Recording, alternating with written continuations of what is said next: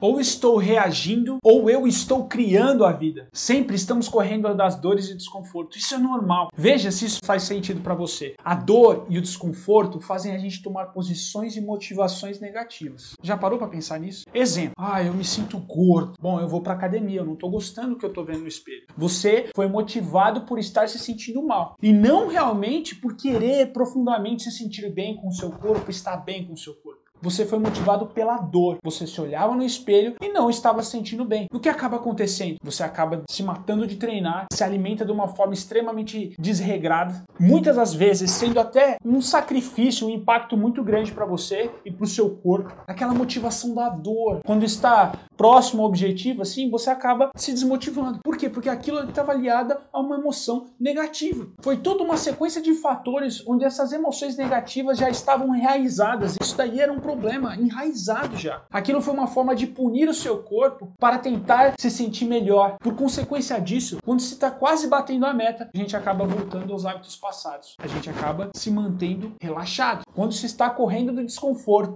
evitando os medos, evitando as dores temporárias, suas motivações e atitudes não serão sustentáveis a longo prazo. Agora, pensa comigo, se nós vamos para academia para nos sentirmos mais saudáveis, para nós termos mais disposição, para quem sabe até mesmo termos energia para brincar com nossos filhos. As emoções positivas se instalam em nosso subconsciente e aí, por consequência, a gente consegue ser feliz e estar feliz diante dessas atividades. Não entra nessa montanha russa. Imagina só o desgaste mental. Aí quando você melhora, beleza. Agora eu posso relaxar, tranquilo. Isso aqui é, é a mensagem que você está mandando pro cérebro. Aí você recebe as recompensas e começa a voltar aos hábitos passáveis. Essas idas e vindas, esses resultados pequenos que você consegue, é só para fugir das dores e dos confortos. Veja, sinta, escuta o que eu estou te dizendo. Imagina só, para todos os lados você sentir dor. Dor para todos os lados. Faça uma análise e veja se você está sendo reativo ou não. Pessoas, elas não se tornam bodybuilder fugindo do desconforto. Pessoas não se tornam Flávio Augusto, Bill Gates, Jeff Bezos, relutando e se sentindo confortáveis em seus trabalhos. O Bolt também, ele não conseguiu ser um atleta de ponta buscando desconforto e simplesmente coisas boas ao longo prazo. Pessoas não se tornam grandes atletas evitando os treinos. Eu estou em busca de receita para o sucesso. Vou até ser generalista agora, mas posso dizer uma coisa com muita convicção. Somente viver entre prazer e conforto, isso daí é pedir para você entrar na ruína, pedir para você ter uma vida medíocre, é buscar vício, prazeres imediatos, trabalhos estáveis, mas que você não gosta. Isso é viver uma vida que não tem valor nenhum. Os melhores artistas, homens de negócios, esportistas e até mesmo os líderes religiosos foram pessoas que amaram problemas, pessoas que confrontaram suas dores e seguiram seu caminho com muita garra, com muita força, com muito afinco. E quando se está agindo e pensando de forma positiva, aquele efeito montanha-russa já não existe mais, porque você está indo em direção da sua visão, você está indo em direção aos seus sonhos. E quando falamos de sonho, de coração, quanto mais você consegue algo, mais você irá buscar. Pensa nisso que eu te falei e se fizer sentido para você, compartilhe com as pessoas que você ama.